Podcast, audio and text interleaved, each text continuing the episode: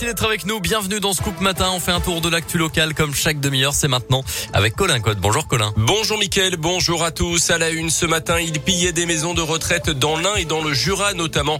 Un homme de 48 ans originaire de l'agglomération lyonnaise a été interpellé ces derniers jours d'après le progrès. À son actif, une centaine de vols dans des établissements pour personnes âgées depuis 2015. Il repartait généralement avec du liquide et des cartes bancaires dérobées aux résidents. 18 000 euros de butin rien que sur les deux derniers mois avant qu'il ne soit repéré par la vidéosurveillance d'un EHPAD de Perona fin août après un énième vol. Il a finalement été interpellé dans le Jura avec 8500 euros en liquide et trois cartes bancaires volées sur lui. Il a été placé en détention provisoire.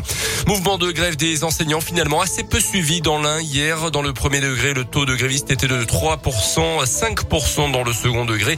Les profs et les personnels de l'éducation nationale protestaient contre leurs conditions de travail, notamment les classes surchargées. Ils demandaient aussi de meilleurs salaires.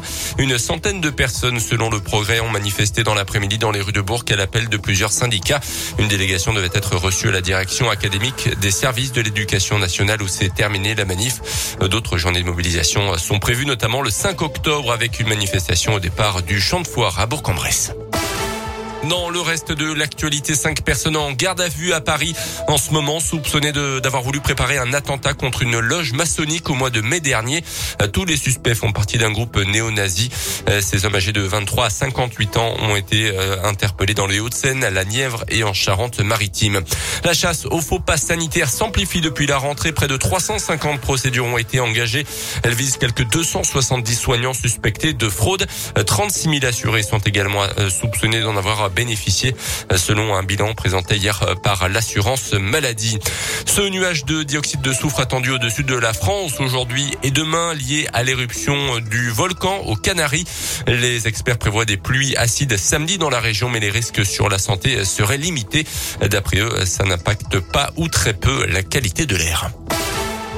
La saison de l'USB en Pro D2 de rugby a-t-elle enfin lancé après deux défaites lors des deux premiers matchs de championnat? Les Violets ont battu Agen, ancien pensionnaire du top 14 le week-end dernier. Un succès qui valide les progrès de l'US Bressade dans cette division pour ce début de saison, mais ça ne doit pas s'arrêter là.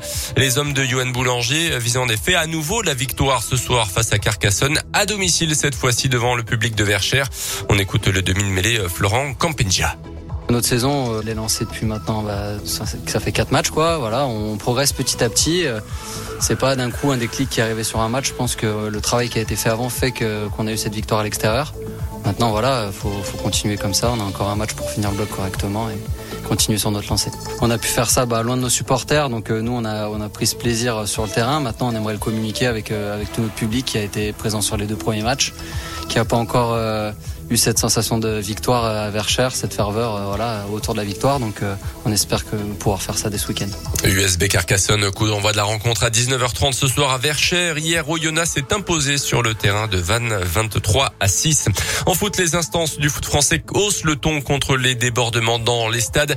Après Nice-Marseille et Lens-Lille, des affrontements avaient opposé des ultras dangers à ceux de Marseille le week-end dernier.